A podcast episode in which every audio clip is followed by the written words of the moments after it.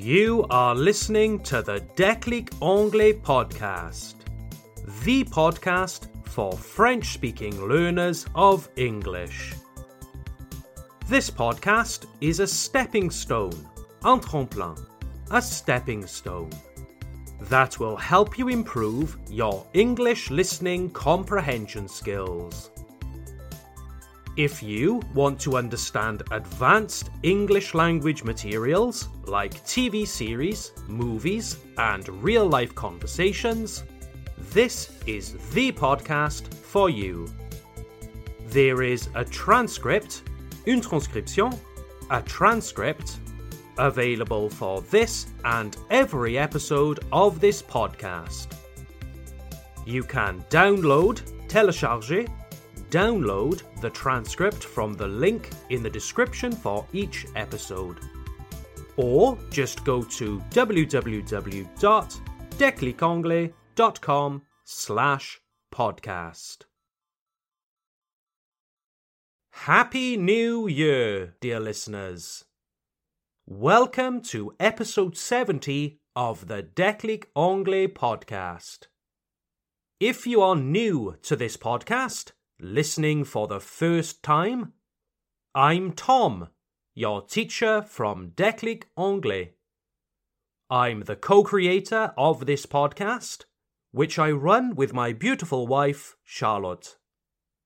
This is the first episode of 2023. Indeed, a very happy new year to you all.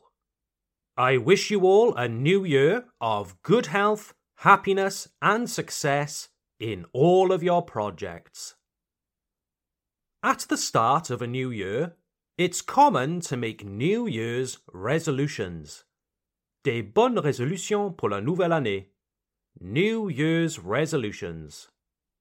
In fact, I made an episode on this two years ago, in January 2021.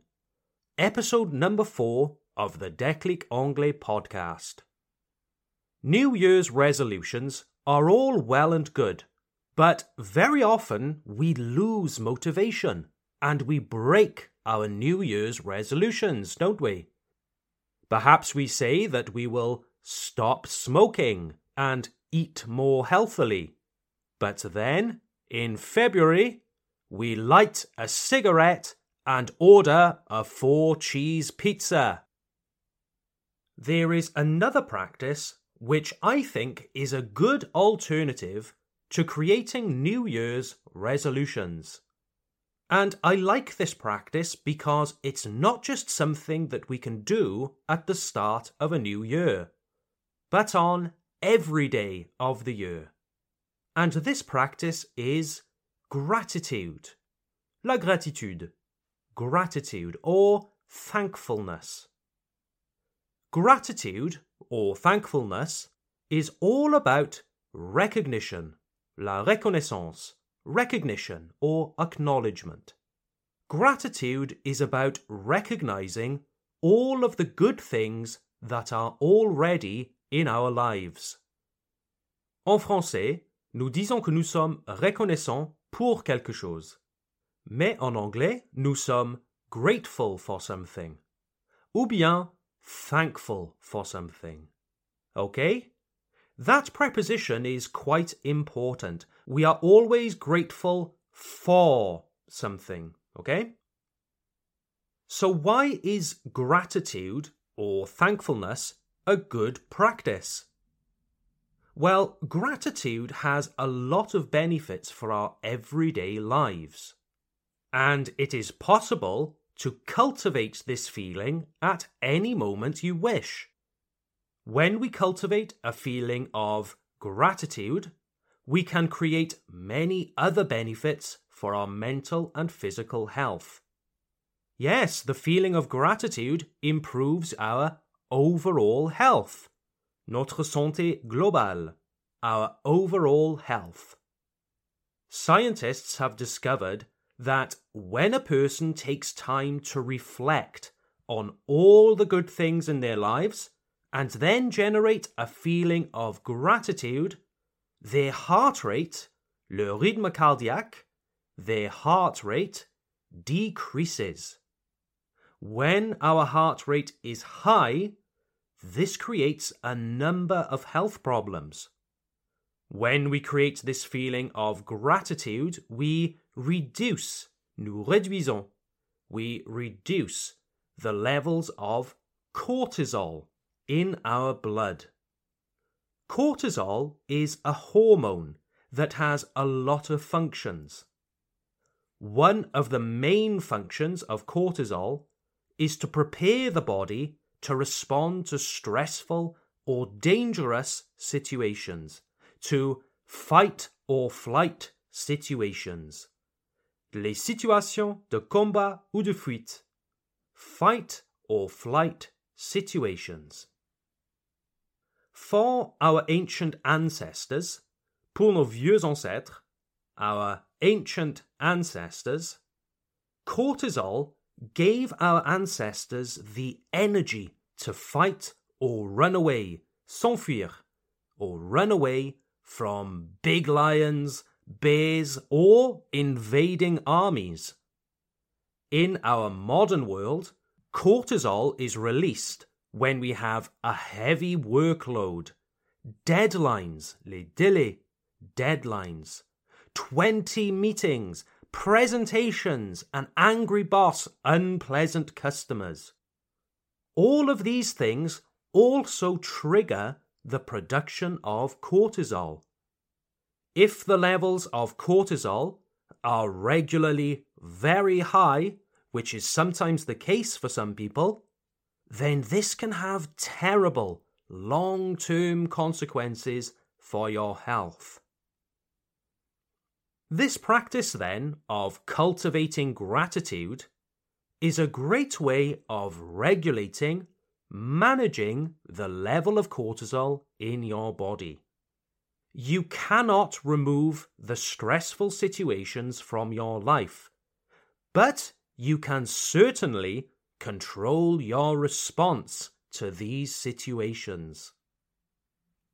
Cultivating gratitude also has the effect of giving us a new outlook on life, a new mental attitude. It isn't just a question of glass half full or glass half empty, optimism versus pessimism. When we reflect on the good things that are already around us and then cultivate gratitude, we learn to really appreciate these things. It's very easy to forget the wonderful things that are already ours. We humans are very good at always looking for the things we don't have, and so we often live feeling unsatisfied. So, this practice of gratitude encourages us to slow down and take a moment to savor, savourer, to savor the things we do have. The benefits, the advantages of gratitude have been known for thousands of years. Two thousand years ago, the Roman philosopher and statesman Cicero, Cicéron en français, Cicero, said that gratitude is not only the greatest of virtues, but the parent of all others.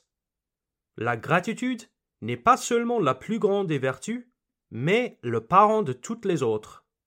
Gratitude is not only the greatest of virtues, but the parent of all others. So, in other words, when we generate a feeling of gratitude, it makes us a better person in general. When we are grateful for the things we have and the people around us, we promote the other good qualities inside us. Now, I'm certainly not a great philosopher. I didn't invent gratitude. It has existed since the dawn of time. Depuis la nuit des temps since the dawn of time. I can only speak from my personal experience. And I can say that regularly generating this feeling of gratitude has improved my life. For me, gratitude is a daily practice, but you can do it as often as you want. In my case, at least once per day, I take just one or two minutes to reflect on my life, and I cultivate a feeling of gratitude. I personally like to write these things down in a journal, a diary. I try to find at least three things that I am grateful for. It can be anything, something as small as I'm grateful for this nice cup of coffee I'm drinking right now. Perhaps something bigger. I'm grateful for the lovely evening I spent with friends last night. Or even bigger again. I'm grateful to have someone like XYZ, whoever you want, Paul, Fred, Susan, etc. I'm grateful to have this person in my life with all their kindness and all the happiness their friendship brings. I feel energized by this practice. It gives me a lot of energy. The reason why I write these things in a diary or journal is so that I can go back and read over things I wrote days, weeks, and months ago. If one day I feel a little sad, unmotivated, I read over the things I wrote in the past. And, at least in my experience, this practice has shown me that no matter what negative things happen in my life, I can always find an abundance of positive things to balance it out. L'équilibre, to balance it out. So, are you interested in generating more gratitude in your life? Do you think it could work for you too? Well, let's try a little gratitude exercise together. First of all, get yourself a pen and paper. Ready? Okay, so, as I mentioned in the beginning of this episode, in English, we say that we are grateful for something. The preposition for is important for good grammar. So, simply begin by writing, I'm grateful for. Then put whatever you want. For this first time, I'd say to choose something small. Like me, I'm grateful for this cup of delicious coffee. Remember that the most important is to generate a feeling of gratitude that works for you. It needs to be something personal. So, it doesn't need to be something healthy or wholesome, quelque chose sain. If you are grateful for the cigarette that you are smoking because it relaxes you, then write, I'm grateful for this cigarette. This is a judgment free exercise. It's all about generating that feeling of gratitude. And as you write, I'm grateful for whatever, really picture that thing in your mind. Imagine doing, holding, eating, or drinking whatever your thing is. All right, are you finished? Let's do the second one. Let's write a second sentence now about a person in our lives. We can say that we are grateful for someone and that we are grateful to someone. But the prepositions change the meaning very slightly. When we say that I am grateful for someone, it means more that I am grateful that they exist. I am grateful that they are in my life. But when we say, I am grateful to someone, this means I am grateful for something that this person does for me. I am grateful for something that this person gives me or for something that they contribute. Okay, so let's start with grateful for someone. I will say, I'm grateful for my dog. He's always happy, full of energy, he's a breath of fresh air. Il est une bouffée d'air frais. He's a breath of fresh air. He doesn't make dinner, he doesn't clean the house, but I'm happy he exists. That he is in my life. I'm grateful for my dog. All right, final sentence.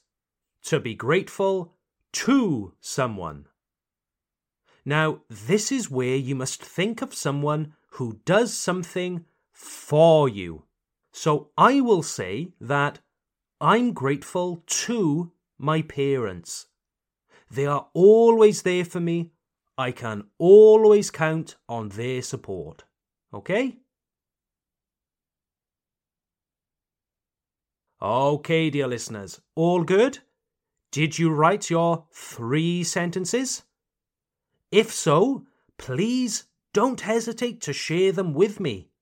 Send me your three sentences via email to contact at declicanglais.com. That's contact at declicanglais.com. All right, then, dear listeners. So, I would like to finish this episode on another note of gratitude. And that is my gratitude to you. During the Christmas holidays, we passed an important milestone, un jalon, un événement marquant, an important milestone. 500,000 listens. Ce podcast a été écouté un demi-million de fois. Wow! Half a million listens. Thank you so much to everyone who listens to this podcast. And thank you especially for all of your lovely reviews, comments, and emails. It is my pleasure writing these episodes for you, and it's a wonderful feeling to know that they are helping you improve your English. Thank you, thank you, thank you. I look forward to bringing you more interesting and useful episodes in 2023. Have a great day, everyone, and see you next time. Bye for now.